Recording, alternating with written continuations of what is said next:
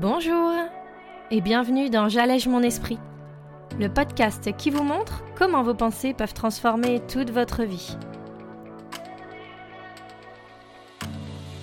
Je suis Julie Laprelle, coach de vie certifiée, et cette semaine, on parle du pardon.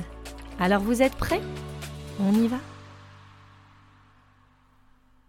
Suite à la semaine dernière, et pour le clôturer en quelque sorte, nous allons aujourd'hui parler du pardon, comme une libération, comme une avancée, comme une délivrance. Nous avons parlé de la rancœur, ses effets sur nous, notre vie, la façon dont cette émotion peut bloquer de nombreuses choses dans nos existences. Mais le pardon, c'est encore autre chose. Pardonner, selon sa définition, c'est l'action de tenir une offense, une faute pour nulle, de renoncer à punir, à se venger. Comme on le sait, on ne pourra pas punir quelqu'un par notre rancœur. Je vous renvoie à l'épisode 12 si vous voulez en apprendre un peu plus là-dessus. Pas par notre colère non plus. Ce sont nos émotions, nos sentiments propres que l'on ne pourra aucunement redonner, transmettre à quelqu'un d'autre. Alors, si c'est renoncer à punir, est-ce que ce ne serait pas renoncer à se punir soi? Parce qu'au fond, dans cette douleur, dans cette colère, dans cette rancœur, qui souffre le plus L'autre ou vous?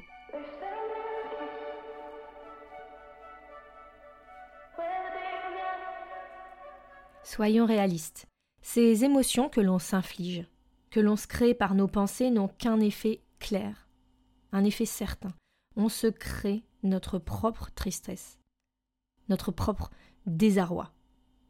Et pensez à la quantité d'énergie utilisée par notre cerveau et par notre corps. Se souvenir chaque jour de ce que cette personne nous a fait ou nous a dit. Se remettre inconsciemment, parfois, dans cette douleur. Et nous le savons tous, ce ne sont pas des sensations que l'on voudrait ressentir chaque jour. Je pense que nous ne le souhaiterions même à personne. Alors pourquoi nous l'infliger à nous-mêmes? Cette oppression, ce nœud dans notre ventre.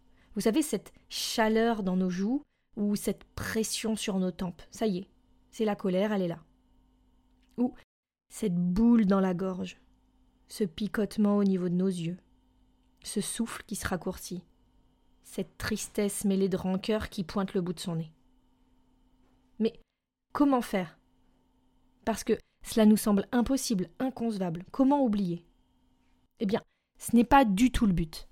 Le but, c'est d'enfin réussir à canaliser nos pensées, nos sensations, notre énergie vers la réalisation de vrais objectifs dans notre vie. Notre épanouissement, notre développement. Tant que notre esprit, notre corps, tout notre être sera concentré sur cet événement ou sur cette phrase, c'est autant de moments où nous laisserons l'auteur de notre colère, de notre rancœur prendre du pouvoir sur notre vie. Et si pardonner, c'était ça. Laisser partir l'autre. Laisser notre plein pouvoir reprendre le dessus et enfin nous privilégier. Pour enfin avancer.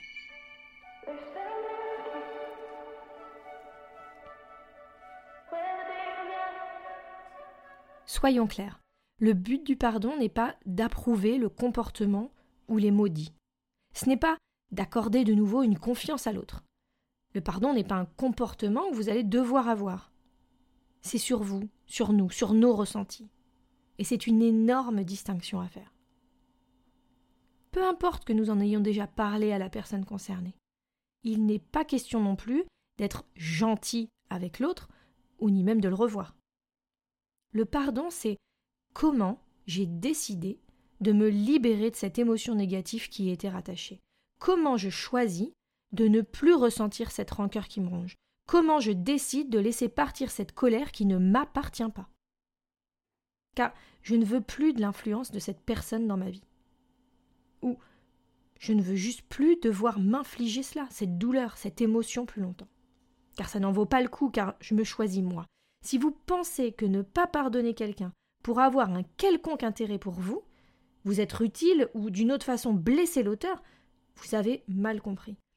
Nous n'aurons pas la solution si nous continuons de penser ainsi. Et nous continuerons de façon indulgente à nous blesser et à rester dans ces ressentiments inutiles. Inutiles pour nous et inutiles ou plutôt inefficaces contre l'autre. Le but du pardon, c'est d'enfin nous permettre de vivre pleinement la vie que nous méritons, que nous souhaitons, sans avoir à traîner le poids d'émotions trop désagréables construites par nous pour nous, sans même qu'on en ait vraiment conscience. Encore une fois, le but n'est pas de serrer l'autre dans ses bras, de lui reparler, d'oublier, de ne pas poser des limites ou des barrières.